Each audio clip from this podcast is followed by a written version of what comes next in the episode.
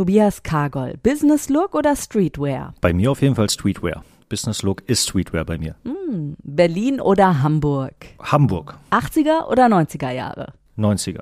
East Coast oder West Coast oder ist die Frage einfach überholt? Überholt, aber West Coast. Und damit starten wir in diese neue Folge von Campus, Campus Beats. Wir sprechen mit den klügsten Businessköpfen einfach über das, was sie wirklich bewegt. Campus Beats, dein Business Update. Worum geht's? Aktuelle Trends, neue Skills, Bücher. Campus Beats. Sicherlich kennt ihr das. Manchmal reicht schon der erste Ton eines Songs aus, um sich komplett zurückzubeamen. In den Moment, in das Gefühl, in die Stimmung. Musik schafft es, unsere Emotionen so zu berühren wie kaum etwas anderes, oder? Oder würdet ihr eure Playlist einfach so löschen, die MP3-Dateien oder CDs von damals einfach wegschmeißen? Oder kommt nicht doch ein ganz besonderes Lächeln in euer Gesicht, wenn ihr an die Mucke denkt, mit der ihr aufgewachsen seid? Ja, eben. Mir geht's genauso. Andrea Peters hier. Hi. Und heute ist in dieser Podcast-Folge richtig Musik drin, also thematisch. Es geht um etwas, was viele Unternehmen oder auch Einzelpersonen im Business vielleicht gar nicht so auf dem Schirm haben. Wir sprechen über Hip-Hop. Dahinter steckt ein enorm einflussreicher Wirtschaftszweig, auch weil es so emotional ist. Dann das Gefühl und die Power der letzten drei Generationen und jede Menge Kultur und wie der Vibe in einem Team, in einem Unternehmen gute Schwingungen bekommen kann, Darüber spreche ich heute mit einem, der bei mir auf der Welle gerade unterwegs ist. Hi, Tobias Kargol. Hallo, hallo. Freut mich sehr, dass ich hier sein darf. Schön, dass du da bist. Wir haben vorab schon mal einen kurzen Plausch über Hip-Hop gehalten und dachten dann so, okay, komm, bei dem Thema können wir das Sie heute mal ausklammern und gehen direkt zum Du über, oder?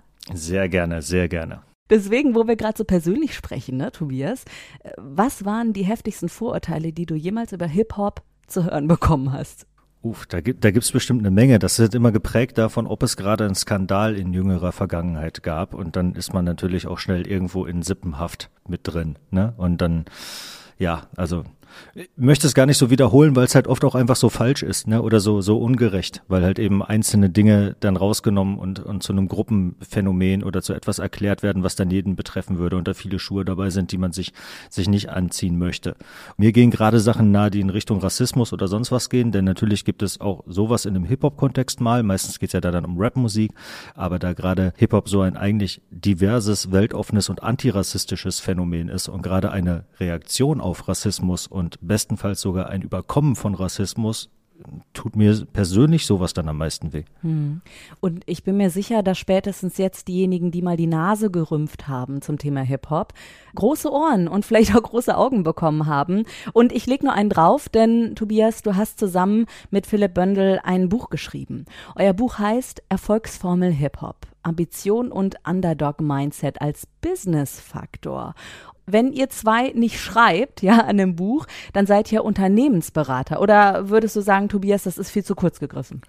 Nee, das passt schon. Philipp hat die letzten Jahre in der Werbung gut Welle gemacht und äh, ist Geschäftsführer von der Werbeagentur Butter geworden und ich bin Herausgeber von hiphop.de nach wie vor in den letzten Jahren. Philipp ist auch nach wie vor bei Butter und wir haben Anfang des Jahres 2021 dann gemeinsam The Ambition gegründet und das ist tatsächlich eine Unternehmensberatung, die Unternehmen und Institutionen dabei hilft, in der Hip-Hop-Kultur Fuß zu fassen. Wie geht das zusammen? Ich habe jetzt mega viele Fragezeichen gerade über dem Kopf. das, das kann ich absolut nachvollziehen. Aber im Endeffekt ist es dann doch ziemlich plausibel, denn Hip-Hop-Kultur prägt Popkultur mittlerweile. Ja, vier von zehn Deutschen zwischen 12 und 49 Jahren identifizieren sich mit Hip-Hop-Kultur. Und Popkultur wiederum hat einen großen Einfluss auf die gesamte Gesellschaft, definiert für die gesamte Gesellschaft, was als cool gilt und was popkulturell Trend ist, sich durchsetzt, als gut oder schlecht gesehen wird, das diffundiert durch die gesamte Gesellschaft und erreicht irgendwann auch Leute, die erstmal gesagt hätten, Popkultur ist relativ weit weg von mir. Eigentlich ist Popkultur von niemandem besonders weit weg und Popkultur ist mittlerweile auch in Deutschland Hip-Hop-Kultur geworden und dementsprechend spielt das für ganz, ganz viele Marken oder Institutionen eine Rolle. Wir arbeiten mit Fußballvereinen zusammen, wir arbeiten mit Getränkeherstellern zusammen, wir arbeiten mit Sportartikelherstellern zusammen, äh, mit einem Mobilfunkunternehmen, also den verschiedensten Unternehmen, die in erster Linie vielleicht junge Menschen erreichen möchten, aber selbst da, ich habe ja gerade auch von Menschen bis 49 gesprochen, so jung muss man da auch immer gar nicht mehr sein. Ne? Man wird ja auch heute immer später alt. Ich zumindest. sehr schön, das höre ich sehr gerne. Du, ich habe jetzt gerade so ähm, vor meinem inneren Auge, ne? Tobias Kargol und Philipp Bündel sitzen irgendwie völlig entnervt bei ihren alten Chefs, ja, und sagen so, wir können das viel besser als die Chefetage hier, wir machen's selbst. Und dann dreht ihr Hip-Hop auf und denkt so, und jetzt schreiben wir noch ein Buch. Ist das so ungefähr passiert oder ist das Ganze doch schon ganz anders eigentlich entstanden? Also wie habt ihr euch persönlich von Hip-Hop inspirieren lassen? Etwas selbst zu machen ist auf jeden Fall ein wichtiger Faktor dabei gewesen. Äh, ich habe auch vorher als Herausgeber von Hip-Hop.de mich schon irgendwann dafür entschieden, gegen ein Volontariat entschieden bei einer Zeitungsgruppe und äh, damals dafür 2012 ein eigenes Unternehmen zu gründen, um damit Hip-Hop.de zu betreiben, was jetzt Deutschlands reichweiten stärkstes Magazin für Musikkultur schönerweise geworden ist. Und darum ging es auch Philipp dabei, etwas Eigenes aufzubauen und etwas Eigenes aufzubauen ist definitiv Hip-Hop. Job und ist definitiv etwas, was man daraus, glaube ich, mitnimmt, weil man einfach, äh, weil Ambition ein ganz wichtiger Punkt in der Erfolgsformel Hip-Hop ist. Hast du bekannte Beispiele, bei denen Hip-Hop und Business also diese Ambition auch nach außen getragen hat, wo das so zusammengespielt hat? Wenn man sich alleine mal Rap anguckt, also ist mir erstmal ganz wichtig zu sagen, dass Hip-Hop nicht nur Rap-Musik ist. Ne? Hip-Hop ist eben eine, eine Kultur, zu der auch genauso Tanz dazugehört, zu der Streetwear dazugehört, zu der Sneaker-Culture gehört, zu der Street Art und Graffiti dazugehören, ja, und vor allem ein Mindset und eine Menge Werte. Aber wenn man alleine mal auf Rap guckt, wo die meisten erstmal dann daran denken, dann fällt einem dabei auf, dass Rapper in der Regel nicht jahrelang Demo-Tapes an, oder heute sind es wahrscheinlich keine Tapes, sondern MP3s, Demo-MP3s an Major-Labels schicken, sondern die gründen ein eigenes Label. Ja, und die gründen vielleicht auch nicht nur ein Label, sondern die gründen dann plötzlich noch eine Klamottenmarke. Oder in Deutschland hat in den letzten zwölf Monaten das eine Menge Welle gemacht, dass man plötzlich eine erfolgreiche Tiefkühlpizza von Capital Bra hat und dass man plötzlich Eistee von verschiedenen RapperInnen hat. Ja, und dass man da dann einfach sieht, Rapper bringen auch eigene Produkte auf den Markt. Und wo kommt das eigentlich her? Und das hat halt eben eine sehr lange Historie, die einfach daraus kommt, dass Unternehmergeist Teil des Hip-Hop-Mindsets ist, was man am besten verstehen kann, wenn man ein bisschen auf die Entstehung von Hip-Hop guckt. Und deshalb ist das auch was, womit unser Buch anfängt. Und genau hier möchte ich einmal nochmal tiefer reinblicken. Beat on Repeat. Du hast gerade von der Historie des Hip-Hop gesprochen. Umreiß das doch mal ganz grob, damit wirklich ganz klar wird, auch wie viel Kultur dahinter steckt. Hip-Hop-Kultur begann 1973 in der Bronx in New York. Und wenn man sich ein bisschen vorstellt, wie es in New York damals aussah, dann muss man wissen, dass die Stadt damals pleite war, tatsächlich. Ja, und dann gab es das Phänomen des sogenannten White Flight. Das hieß im Endeffekt, dass aus vielen Stadtteilen, dadurch, dass Jobs weggefallen sind, dass dann die Kriminalität gestiegen ist, dass Armut ein immer größeres Problem wurde, sind alle Leute weggezogen aus Stadtteilen wie der Bronx, die es sich leisten konnten. Und die, die es sich nicht leisten konnten, waren meistens durch die rassistischen Strukturen in der Gesellschaft Puerto Ricaner oder Afroamerikaner. So das, ne, und alle Weißen sind halt weggezogen.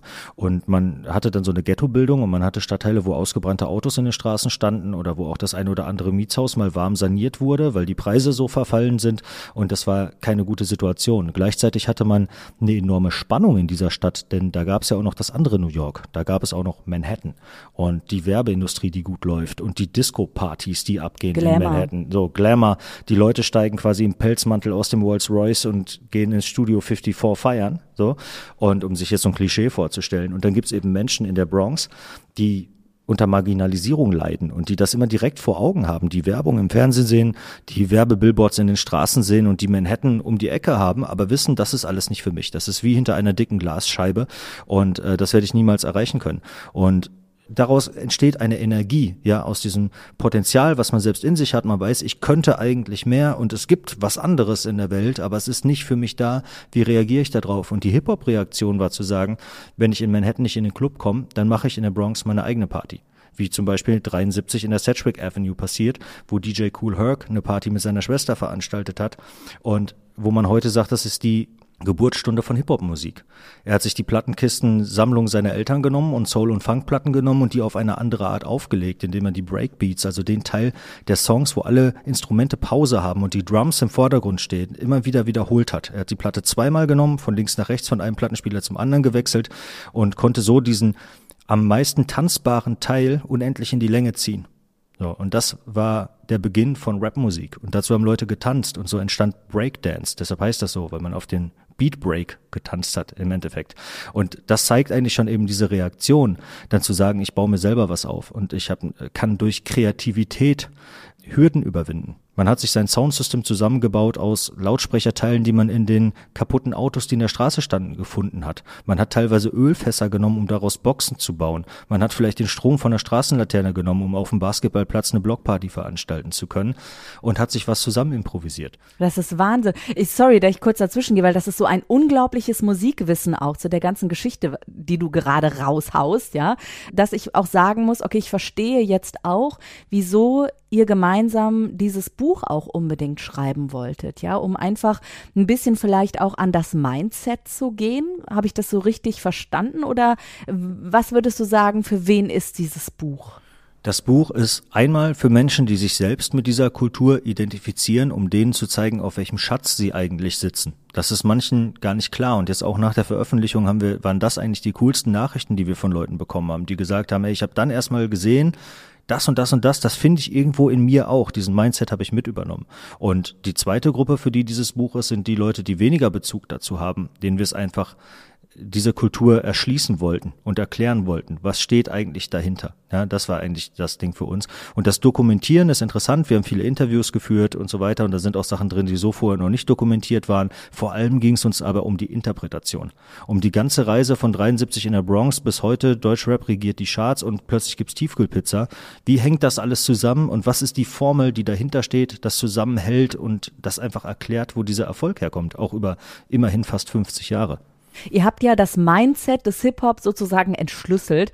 Was würdest du sagen, gehört auf jeden Fall dazu? Einmal diese Ambition, von der ich gerade auch schon gesprochen habe, Dinge halt nicht so hinzunehmen, sondern sie halt zu überwinden. Dann sind Kulturtechniken wichtig. Einmal das Sampling, da habe ich gerade schon bei der Entstehung der Musik drüber gesprochen. Das findet man aber auch in anderen Sachen, wenn der, wenn Virgil Abloh zum Beispiel, der die Streetwear-Marke Off-White macht und heute auch die Herrenmode von Louis Vuitton verantwortet. Wenn der Nike-Schuhe neu zusammensetzt, dann ist das im Endeffekt auch nichts anderes als Sampling. Man nimmt Dinge aus seiner Umgebung und bringt sie in einen neuen Kontext und macht daraus etwas Neues, ja. Oder auch diese, wir nennen es immer Thema Hacker-Mentalität, die da drin steckt, beispielsweise zu sagen, dann nehme ich halt den Strom von der Straßenlaterne. Und genauso, wenn man sich anguckt, warum Deutschrap die letzten zehn Jahre so erfolgreich war, findet man da auch oft so eine Mentalität, halt zu sagen, was nicht passt, wird passend gemacht. Ich finde einen Weg, wie ich das hinbekomme und äh, ich finde halt kreative Lösungsansätze. Das sind so einige Faktoren daraus. Tobias, du hast das Buch zusammen mit Philipp Böndel geschrieben und jetzt muss ich natürlich auch fragen. Erstmal, Philipp, wo bist du? Ich finde es eine Unverschämtheit. Liebe Grüße an dich und schade, dass du nicht hier bist. Jemand muss ja hier auch das, das Geld verdienen. Der besorgt uns den nächsten Kunden gerade. Sehr gut. Okay, aber Tobias, erzähl mir doch mal, wie war das ähm, zusammen mit Philipp an diesem Buchprojekt zu arbeiten? Weil klar, ne, Set, äh, Dinge zu analysieren und in einen anderen Kontext zu setzen, das kennt ihr sehr gut.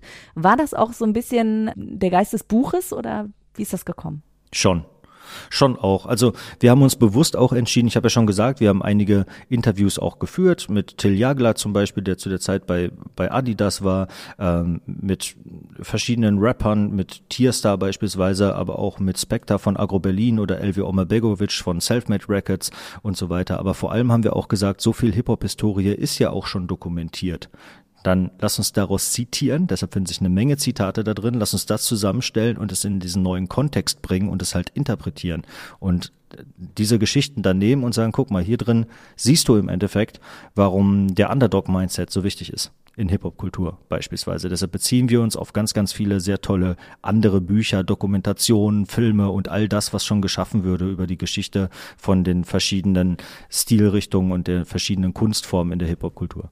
Weißt du, ich habe ganz viel mit Künstlerinnen und Künstlern zu tun, die eben auf die ganz große Bühne noch wollen oder auch mit Stars, die eben schon da sind. Und was alle gemein haben, ist so dieses Understatement ganz häufig. Also das, das, was sie können, diese Kreativität, dieses Spielen mit Tönen, Emotionen oder auch ihre Gefühle einfach offen ja auch darlegen, das muss man ja ganz klar sagen. Das sehen die meisten gar nicht. Also würdest du sagen, die Szene braucht insgesamt auch mehr Selbstbewusstsein, vielleicht auch gerade Künstlerinnen und Künstler?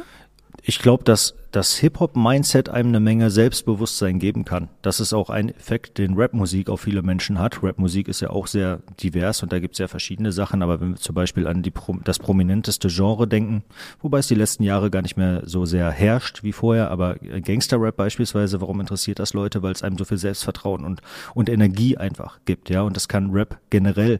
Und ähm, für Leute, die von außen drauf gucken, ist dann immer so diese Angeberei augenscheinlich. Die kommt halt daher, dass auch ein Teil der Erfolgsformel Hip-Hop Wettbewerbsgeist ist.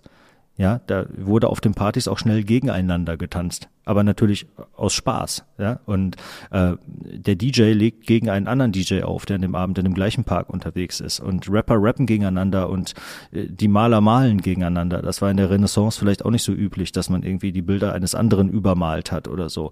Und Wettbewerb steckt in, in Hip-Hop immer mit drin. Und daraus erklärt sich dann auch mit, dass der, ja, die Rap-Texte waren dann eben, äh, mein DJ ist besser als dein DJ und so. Und dann kamen halt witzige Sprüche dazu, dass man den cooleren Anzug hat und dass hier mehr Party ist als woanders und da kommt das halt her und ein bisschen laut zu kommunizieren und selbstbewusst zu kommunizieren und rauszugehen und halt nicht so zurückhaltend zu sein, das ist natürlich auch was, was sehr Hip-Hop ist.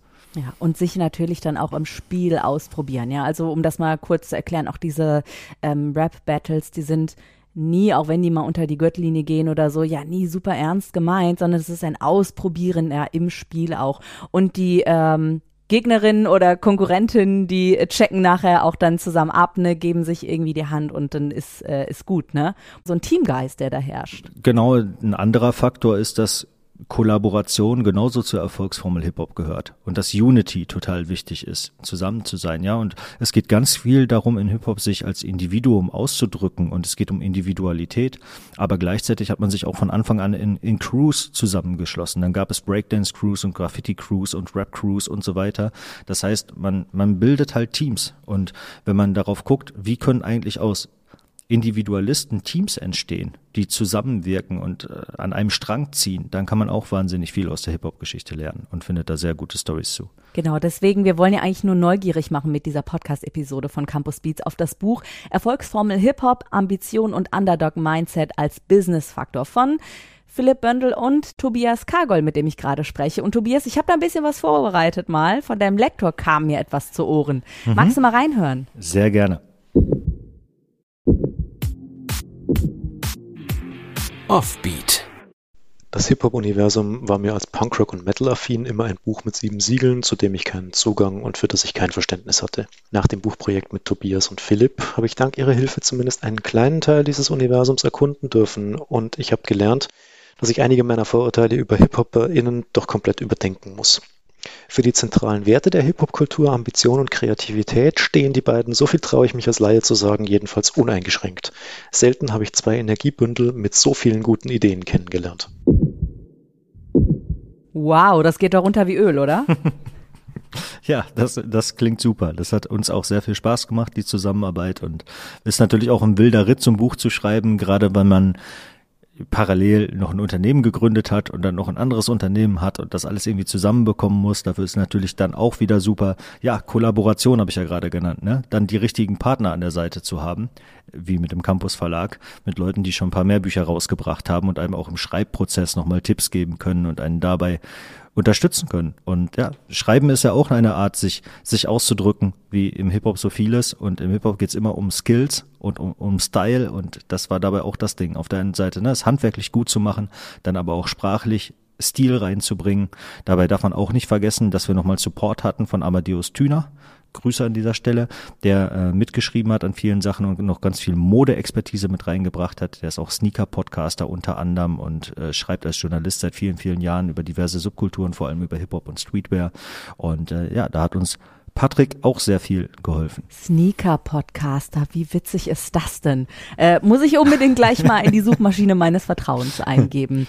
Ja, ich bin absolut neugierig geworden, in das Universum Hip-Hop reinzublättern und nicht nur reinzuhören. Dank Tobias Kargol und Philipp Böndel, ich nenne den Titel des Buchs nochmal, Erfolgsformel Hip-Hop, Ambition und Underdog Mindset als Business-Faktor erschienen im Campus Verlag. Tobias, magst du noch was sagen jetzt am Ende? Vielleicht so einen kleinen Rap raushauen oder so? Oder machen wir das als Hidden Track? Das, das machen wir auf jeden Fall als Hidden Track. Die Zeit als Rapper habe ich hinter mir.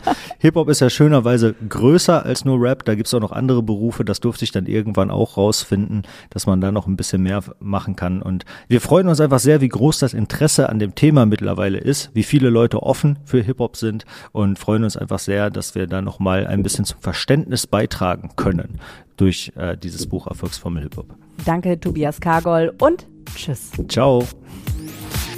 Campus Beats. Mehr Campus gibt es unter www.campus.de/podcast.